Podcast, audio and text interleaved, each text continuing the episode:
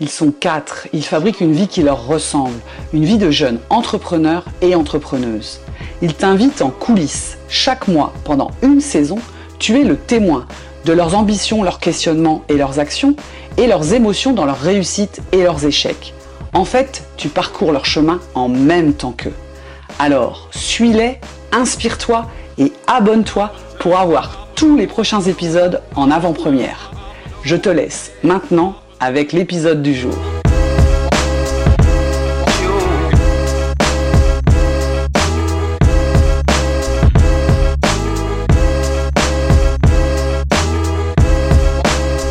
Salut Émeric. Salut. Ouais, ça, ça fait plaisir de te, te voir pour cette fin de saison. Toujours. Tu vas nous raconter te- cette saison euh, pour Alpha Spirit. On avait commencé avec, euh, tu, tu ouvrais un crowdfunding, tu te souviens, Ouais. pour une série limitée avec un artiste qui avait moyennement marché. Je, je renvoie les, les auditeurs aux, aux épisodes de l'automne. Euh, si tu devais résumer cette saison en trois mots, ce serait quoi? Oh là là, rebondissement, ascenseur émotionnel et, et- et, euh, recalibrage. Donc, il y a beaucoup de re. Donc, on entend de la renaissance dans, dans le projet. Euh, c'est un moment charnière du truc? C'est un moment euh, de ma vie où il y a du changement, il y a beaucoup d'opportunités euh, dans plein de domaines et même chez Alpha Spirit, puisque euh, bon, je, suis dans la construction d'un nouveau produit. Euh, bah, en fait, ouais, chez Alpha Spirit, j'ai fait toutes les erreurs possibles. Euh, refuser des investisseurs alors que j'en aurais eu besoin.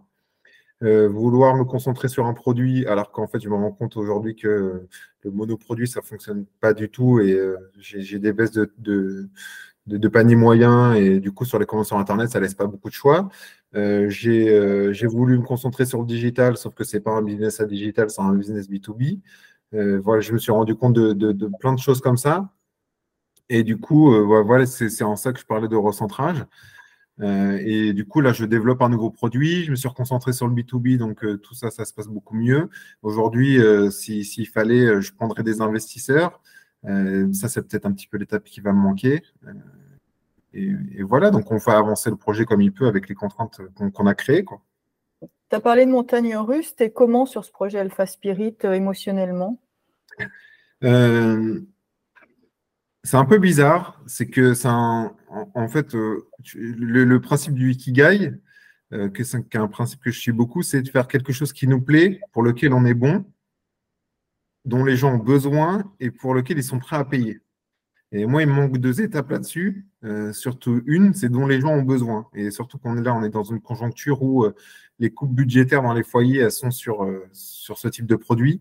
Donc, je pense que dans, dans les deux années à venir, ça va pas être le, le marché qui va être le plus florissant. Donc voilà, je suis, un, je suis un peu dubitatif là-dessus, en tout cas sur ce projet. On sent un peu de détachement. Du détachement, alors oui, mais pas par résignation, par acceptation. Euh, parce que notamment euh, dans, cette démarche, là, je te disais euh, qu'il fallait des investisseurs, parce qu'il faut des moyens, parce qu'il faut mettre du monde sur le terrain, parce qu'il faut sacrifier du temps, il faut prendre des risques. Aujourd'hui, mon rythme de vie et ma situation familiale, que je ne veux pas sacrifier pour le moins du monde, ne me permettent pas d'atteindre cet objectif. Et du coup, il y a une question de choix de vie, de philosophie de vie, qui font que même si j'adore le produit, j'ai des retours produits qui sont extraordinaires, euh, je, est-ce que je, je, enfin, je suis pas prêt à sacrifier ce que j'ai aujourd'hui. Donc l'objectif n'était pas aligné euh, avec euh, ma façon de vivre en fait. En deux mots, ta façon de vivre? Alors je suis très familial. Euh, on en a déjà parlé en privé tous les deux. J'ai un rêve, c'est de faire le tour du monde avec mes enfants pour euh, leur apprendre un petit peu le côté aventure, de vivre simplement et puis de se nourrir de, de ce, que, de ce que le monde peut nous offrir, que ce soit en termes de paysage, de population, de voyage, de, de prendre le temps. Euh,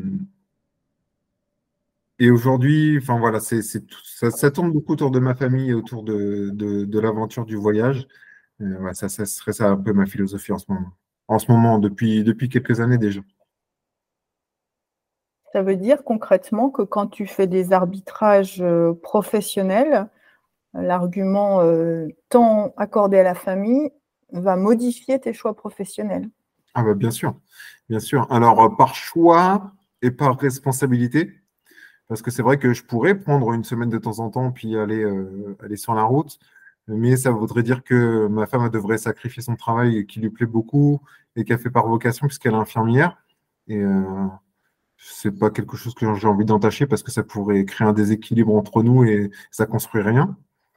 Euh, et puis ça me dérange pas de moi euh, faire les sacrifices pour parce que je, suis quelqu'un de passionné qui aime beaucoup de choses, donc euh, c'est plus facile pour moi de changer d'environnement que pour elle de changer d'environnement. moi, je trouverai toujours du positif et c'est quelque chose qui me motive. Donc oui, c'est l'arbitrage se fait un peu comme ça.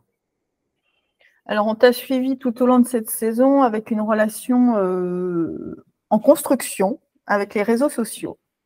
Est-ce que tu as, avec du recul, qu'est-ce que tu as testé, qu'est-ce que tu as compris, euh, qu'est-ce que tu vis actuellement avec les réseaux sociaux? Alors sur le côté Alpha Spirit, euh, simple, site vitrine, on poste une photo tous les, euh, juste pour tous les 15 jours, 3 semaines, juste pour montrer qu'on est vivant. J'ai bien compris que ce n'était pas un canal d'acquisition. sur les réseaux sociaux, alors, quand, on voit, quand on voit, l'envers du décor, c'est pas très reluisant, euh, notamment avec euh, les, toutes les techniques, des techniques de gros hacking euh, qui des fois sont un petit peu limites et, et puis avec l'avènement d'IA aussi, qui fait que je pense que c'est un outil qui est très utile, très pratique et qui fait gagner un temps énorme et même de la créativité sur la création de contenu, mais avec le biais que euh, à partir du moment où euh, les réseaux sociaux seront. on a déjà de l'infobésité hein, sur euh, les réseaux sociaux, on est blindé, enfin, tout le monde se, ressent que c'est quelque chose qui nous punit dans la vie. à partir du moment où l'IA va envahir les réseaux sociaux et tous les contenus seront créés par IA, plus personne n'aura besoin de réseau social, puisqu'il n'y aura, aura plus l'interaction humaine et le, contenu va perdre de sa valeur. Alors, il y, aura toujours un, phénomène résiduel, hein, comme le, le vinyle aujourd'hui tourne toujours. Mais euh, je pense qu'il il va y avoir un écartement des réseaux sociaux et c'est pas là qu'on va, percer. Alors, en ce moment, je m'amuse beaucoup sur LinkedIn. Euh, je pense que c'est un réseau social où il y a encore un peu de, contact, euh, même si on est entre gens qui veulent créer du contenu et du coup, on est chacun là pour soi. mais il y a quand même un, c'est un réseau social où il y a quand même une part de pour les autres pour de la montée en compétences notamment. Ok. À plusieurs reprises, tu as dit euh, pour Alpha Spirit. Ça veut dire qu'il y a quelque chose à côté d'Alpha Spirit. Bah, comme tu sais, je donne des cours en école de commerce.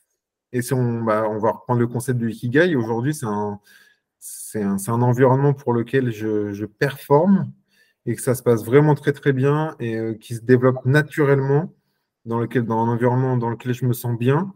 Euh, donc, c'est une activité qui, pourquoi pas, amenée à se développer. Je ne sais pas sous quel format. Euh, déjà, je continue, je continue ce que je fais, j'essaie d'en faire un petit peu plus. Euh, mais si jamais c'est là où je suis performant, j'aime ça, que les gens en ont besoin et qu'ils sont prêts à payer, pourquoi pas? Pourquoi pas? Toujours eu ces multiples activités, hein, ce n'est pas, pas récent. Tu fais partie de ces gens multipotentiels qui, qui ont plaisir à, à faire travailler leurs euh, idées sur des champs d'activités différents.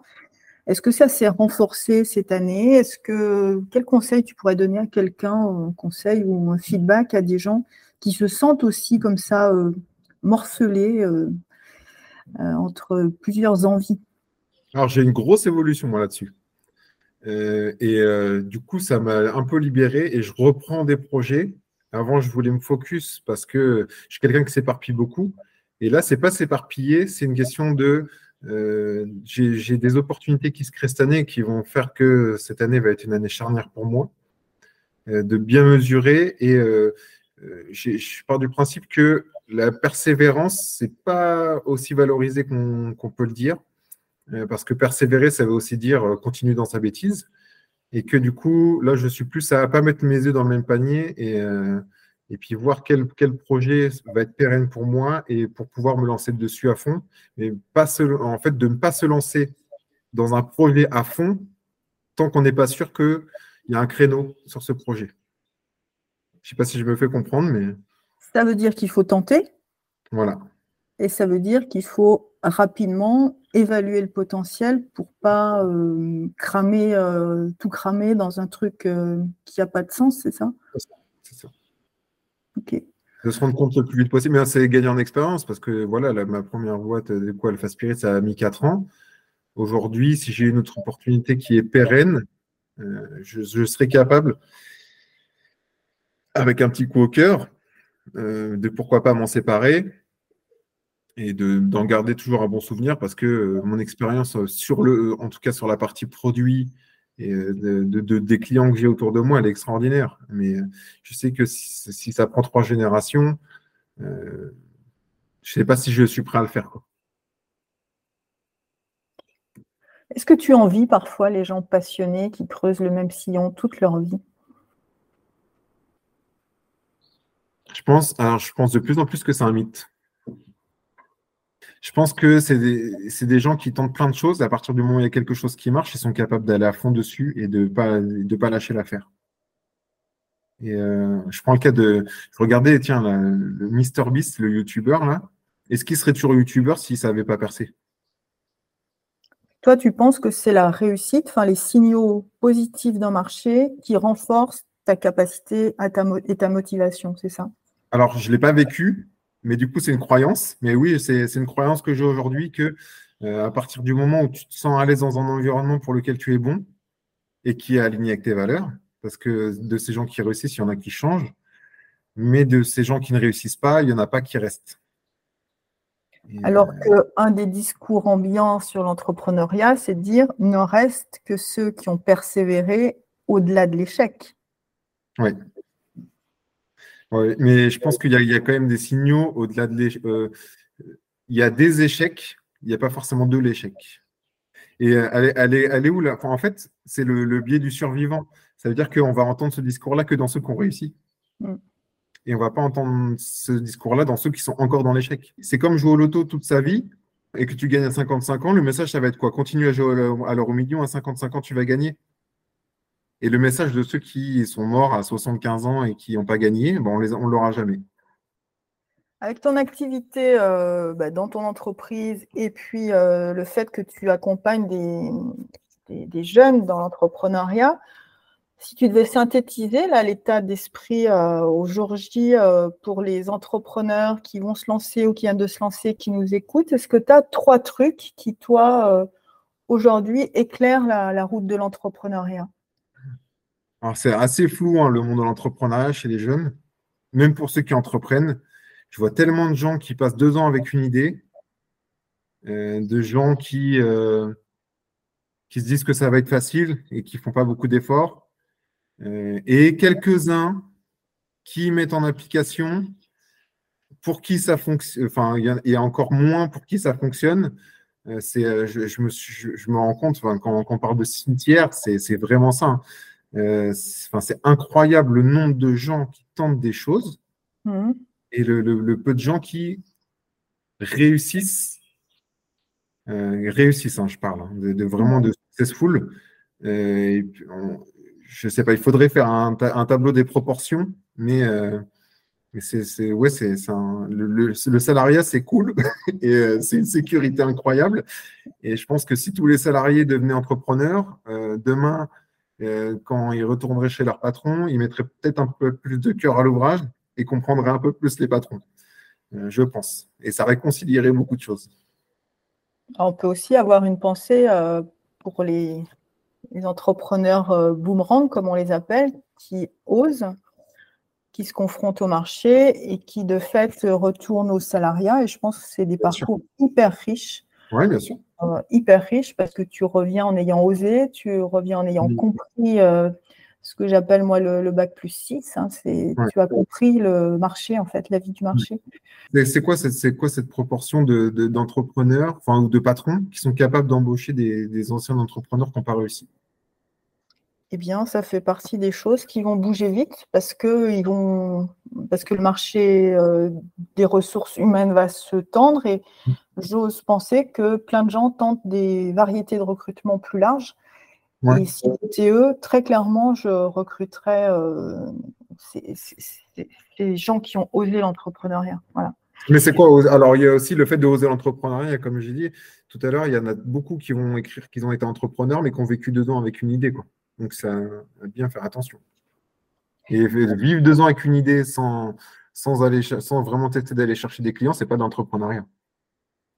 Et du coup, euh, question un peu tarte à la crème, te dire, mais sur tous ces gens qui n'ont pas réussi, en tout cas ce projet-là, euh, au-delà du fait qu'ils ont rêvé le projet plus qu'ils l'ont euh, exécuté, est-ce que tu imagines, toi, des, qualités? Quels sont les trucs qui te paraissent indispensables à, à, mener un projet entrepreneurial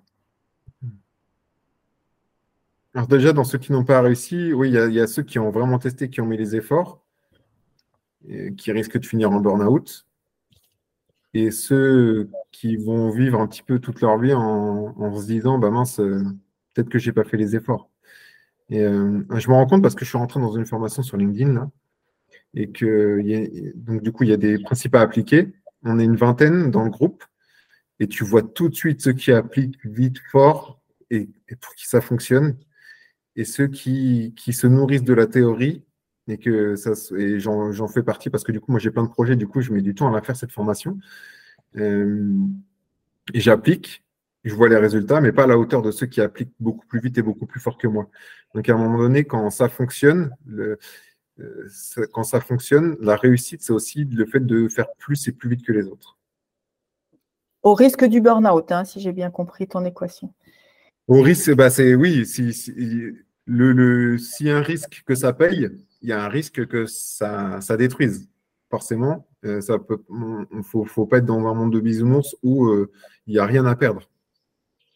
Euh, quand, tu risques, un risque, c'est, fait pour soit être payant, soit, soit être défaillant. Et du coup, qu'est-ce qu'on fait de son rêve de liberté et d'équilibre vie pro, vie perso, s'il faut tout mettre sur la table pour se donner une chance?